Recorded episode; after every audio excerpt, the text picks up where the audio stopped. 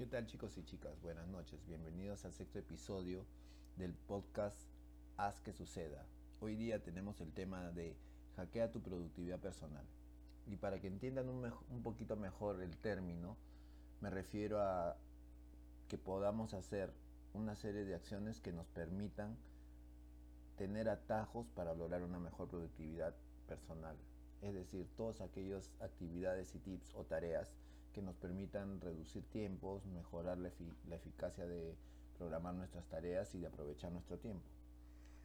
Para poder hackear tu productividad personal, yo aquí te presento unos pasos y unos tips que quizás te puedan ayudar y que estoy seguro que te pueden ayudar. Depende del compromiso y la voluntad que tú tengas de hacerlo. Yo te recomendaría como primer ejercicio apuntarlo todo, absolutamente todo durante una semana te va a servir muchísimo.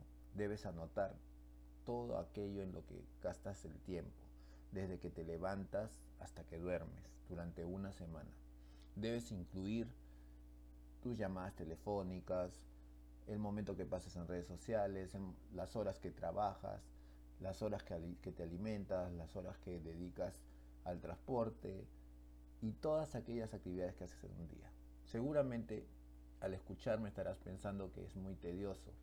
Sí, lo es, pero créeme que si logras hacer el ejercicio de una semana, esto va a ser muy productivo para tus siguientes pasos. Una de las cosas o de las ventajas que tiene hacer esto es que una vez que hayas terminado el ejercicio, lo más probable es que te puedas dar cuenta del tiempo total en una semana que lo dedicas a procrastinar, del tiempo que dedicas a actividades que no te sirven para tus objetivos o metas. Y también te vas a dar cuenta de aquellos tiempos que son desperdicio y que podrías utilizarlo en otro tipo de, actividades que te sean productivas. Es más, no me refiero a perder el tiempo en las actividades de ocio, de entretenimiento, al contrario, te va a ayudar a organizarlas. Entonces, una vez realizado este ejercicio, lo más adecuado va a ser determinar qué tareas o qué nuevas tareas vas a incluir en tu siguiente semana, en tu lista de tareas diarias, qué actividades vas a incluir y cómo la vas a incluir. Y dentro del cómo, me parece muy interesante que te dé algunos tips muy pequeños sobre cómo nombrar tus tareas, de manera que éstas sean motivadoras e interesantes. Para poder hacerlo yo creo que tienes que tener en cuenta, primero, que sean concretas cortas, claras, directas y que digan específicamente de qué se trata esa tarea que vas a realizar. Tienes que poner un poco de atención y evitar ser muy descriptivo, más bien ser concreto y pensar en, por ejemplo, cómo hace un director de cine para ponerle título a, sus películas. ¿Acaso no piensa la forma más resumida de describir la película en sí, buscando quizás impacto en su teleaudiencia o en su audiencia. Creo que este tip es muy importante si lo aplicas. Por ejemplo, qué diferente es decir,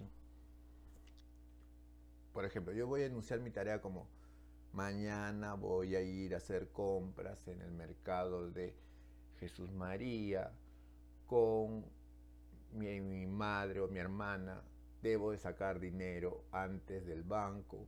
No debo de olvidar de comprar arroz, azúcar, leche, aceite, atún, fideos.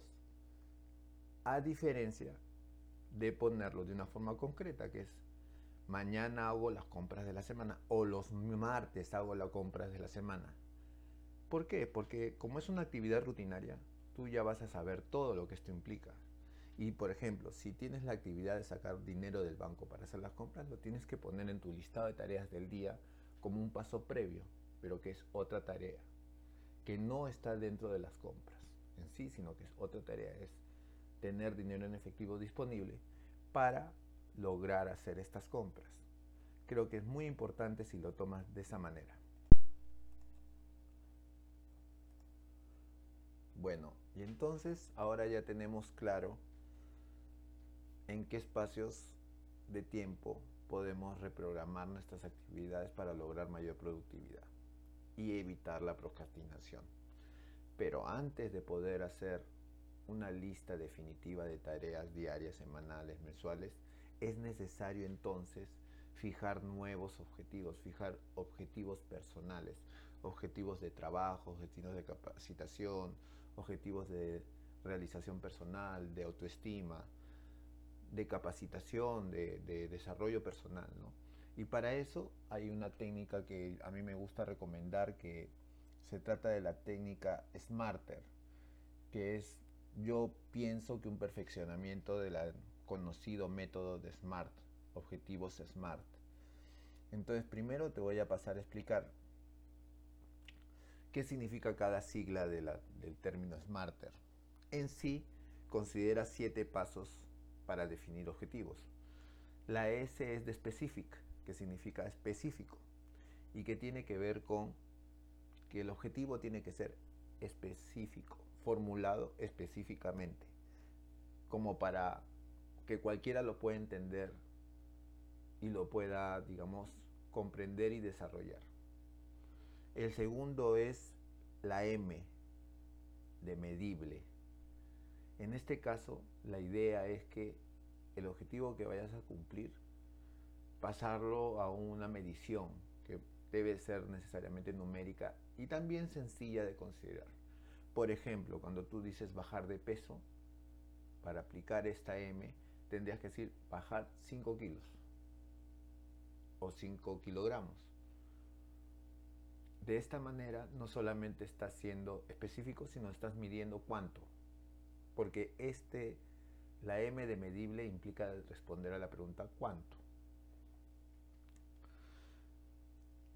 La sigla A tiene que ver con alcanzable. Es decir, que tienes que tratar que el objetivo sea realista. No puedes plantear, o tu objetivo personal no puede ser irreal. Tienes que verlo como alcanzable, tienes que verlo como que puedes llegar a él.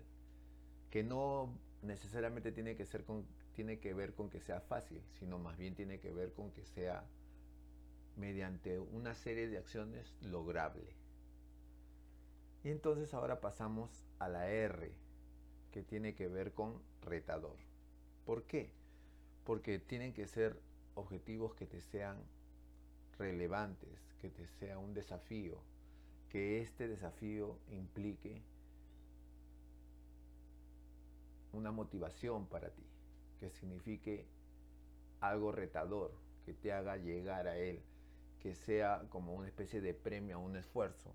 De esa manera vas a poder este, enunciarlo y buscar lograr ese objetivo.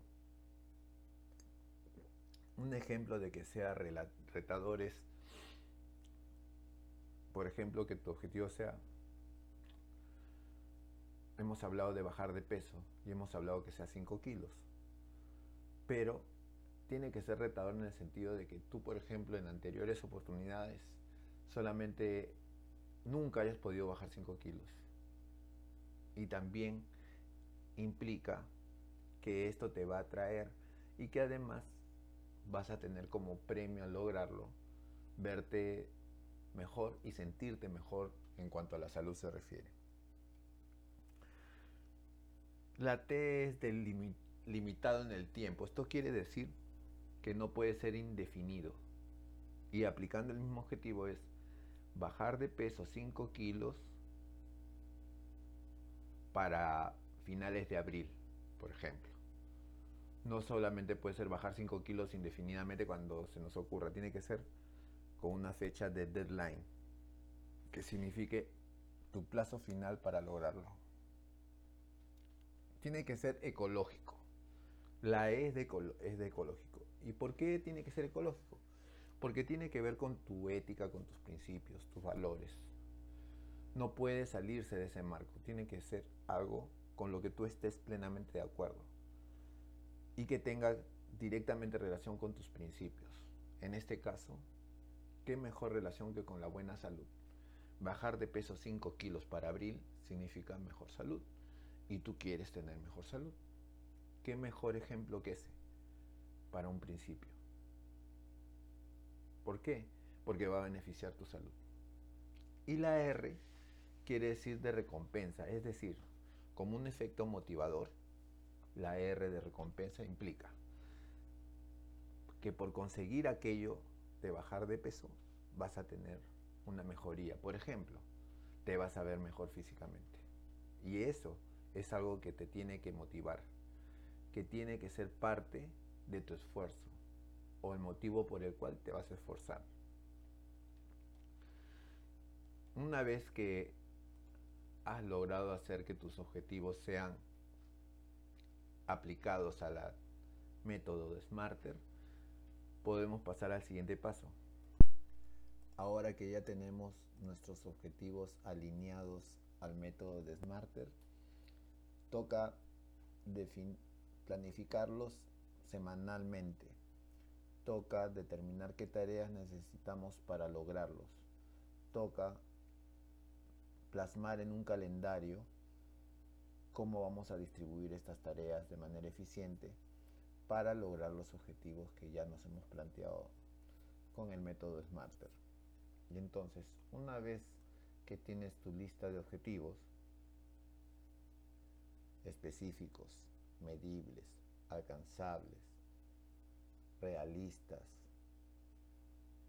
con límite de tiempo, ecológicos y retadores, es ahí donde vamos a agendarlos o, calendarizarlos.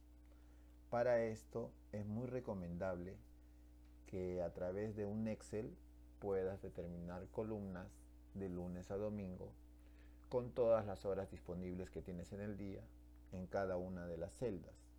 De manera ordenada vas a poder poner desde la hora en que te levantas las actividades que vas a realizar yo te recomiendo que puedas hacerlo de manera que puedas distinguir los tipos de actividades por colores. En cada celda haces una leyenda en que tipificas tus actividades por colores, por ejemplo, reuniones, lecturas, capacitación, trabajo, refrigerios, almuerzos, entretenimiento. Cada uno de estos tipos pueden tener diferentes colores. Es importante que estas actividades las puedas determinar de manera semanal un día antes de que inicie tu semana personal o laboral. Para esto es muy importante que tomes en cuenta detalladamente las actividades que vas a realizar, dándole prioridad a aquellas que significan que vayas alcanzando tus metas. Parece una actividad de repente demasiado simple, pero te va a ayudar muchísimo. Plasmar en un Excel tus actividades semanales. Y sobre todo como una especie de, de línea de tiempo en los cuales vas a poder ir haciendo las actividades necesarias para que vayas logrando los avances hacia tus objetivos. Una vez que tienes agregadas las actividades en este Excel calendarizado semanalmente y por colores de acuerdo al tipo de actividad, tienes que, o es el siguiente reto, apegarte a ese plan. Toma en cuenta que tus actividades, todas, es recomendable que tengan un, o les asignes un tiempo extra en caso de imprevistos o también porque es muy probable que algunas actividades requieran más tiempo, además de que no vas a poder siempre realizarlas en los tiempos adecuados o en los tiempos que te vas a, asignar si son horas exactas. No sé, si tu actividad va a demorar 45 minutos, da 15, 15 minutos extras para que puedas eh, enrumbarte o eh, iniciar la siguiente actividad. Una vez que hayas logrado trabajar durante una semana tus actividades y varias semanas apegándote o alineándote a las actividades que, que te has establecido, debes de cada semana analizar tus resultados, qué tanto has cumplido con los tiempos que han requerido tus actividades. Esta actividad, aunque una vez más y disculpa que te lo repita, te parezca algo simple, que no te va a aportar, te va a aportar muchísimo. ¿Por qué? Porque vas a hacer cada vez mejor la asignación de tiempo a cada una de tus actividades. Y al etiquetar, vamos a decir, o darle un color a cada tipo de actividad, vas a poder sacar resúmenes que te van a decir, por ejemplo, dedico 8 horas a la semana a ocio, 6 horas a capacitarme, 4 horas en reuniones, 18 horas semanales al trabajo y solamente a, mi, a los temas relacionados con mis objetivos personales le dedico 2 horas. Vas a poder balancear, analizar y sopesar si realmente esos son los tiempos que quieres dedicar a tus metas reales, a tus metas personales, para que éstas se puedan cumplir. Creo que este es un tip súper importante, que te lo aprendas y lo apliques. No parece, pero es prioritario que tengas esto muy claro y que lo sepas aplicar.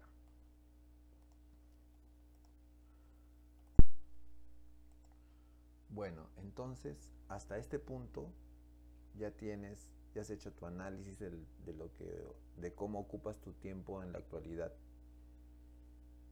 Te has dado cuenta de los espacios y tiempos que tienes disponibles para replantearte las cosas. Has establecido objetivos claros, concretos, directos y muy entendibles.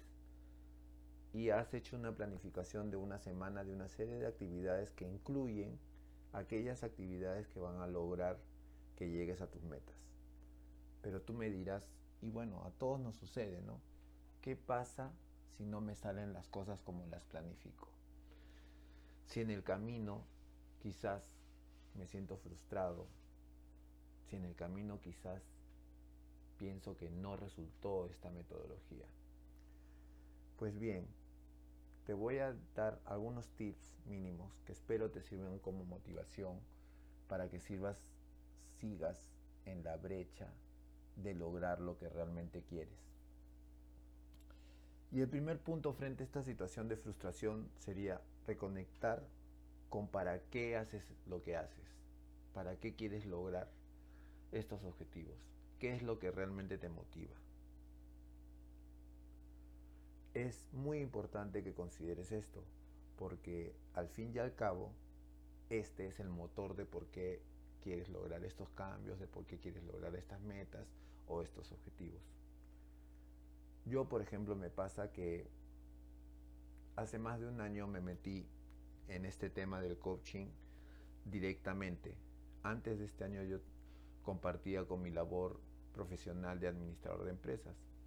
Y durante este año pasado ha sido, digamos, duro, porque en paralelo de que trataba de iniciar mi carrera como coach, también me seguía capacitando, logrando otras especialidades.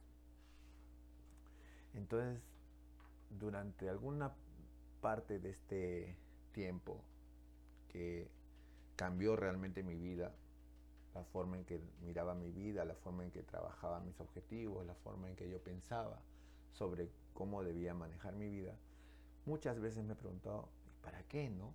Podría volver a mi actividad profesional de administrador de empresas, teniendo cargos ejecutivos en empresas, pero al fin y al cabo, mi verdadera motivación y por lo que me metí en el coaching era para ayudar a personas, para lograr que las personas logren sus metas, logren sus cambios. Y eso me daba fuerza para no dejarme vencer por los obstáculos. Eso me llenó de resiliencia. Otro punto que sirve muchísimo para enfrentar estos momentos adversos es que te centres específicamente en aquellas cosas que dependen de ti al 100%. No te culpes por aquellas cosas que no están en tus manos y que pueden resultar adversas y pueden afectar de repente el quehacer diario para lograr tus objetivos. Esto no debe ser importante para ti. Debes de centrarte en lo que verdaderamente depende de ti y si lo estás haciendo bien para lograr tus metas. El tercer punto que te quiero conversar y comentar es que no cambies de, rumbo. Nunca debes de perder la visión de tus objetivos. Puedes equivocarte en las tareas que planteas para lograrlo. Puedes desviarte en el camino, pero tienes que tener claro cuál es tu objetivo. Muchas veces los barcos se desvían de su dirección, pero siempre llegan al punto de destino que viene a ser el objetivo. No solamente eso, sino también muchas veces el, el objetivo o la meta es parte del camino y eso no debes de dejarlo de lado, al contrario, tienes que valorarlo, tienes que pensar que eso te va a llevar a un nivel mayor, más cerca de lo que realmente quieres estar. Tienes que, el quinto punto, el cuarto punto y el más importante es que disfrutes el proceso. Tienes que estar enamorado de este proceso que estás haciendo. Tienes que sentir pasión por lo que realmente estás logrando, paso a paso, aunque te cueste, aunque te duela, aunque signifique el triple de trabajo. Tienes que disfrutar estas cosas, porque además de los obstáculos se aprende, porque además de los errores se aprende. Y cuando te vuelves a levantar de estos problemas, valoras más lo que logras. Nunca te debes de olvidar esto, nunca te debes de separar de tus objetivos. Y finalmente yo lo que te puedo recomendar es mi fórmula, que nunca la dejo de practicar. Es que tienes que tener enfoque, darle acción y constancia. Si tú no guerreas, si no, si no eres vehemente, si no cesas de seguir tus metas, tarde o temprano, por persistencia, vas a lograr lo que verdaderamente quieres. Pero por sobre todas las cosas vas a lograr que tu personalidad sea fuerte y que seas capaz de enfrentar cualquier obstáculo. Y que finalmente de tanto guerrear y de tanto seguir empecinado en tus objetivos vas a ser una mejor persona, vas a lograr la transformación que buscas. De repente no siempre vas a llegar al 100% a lo que quieres, pero el solo hecho de avanzar un peldaño ya es un gran logro y eso te va a hacer valorar cada cosa que logres. Bueno, queridos chicos y chicas, espero que este episodio de mi podcast les haya servido muchísimo. A mí, para mí, ha sido reparador poder conversar con ustedes. Les deseo una buena semana y un fuerte abrazo a todos. Hasta la siguiente semana.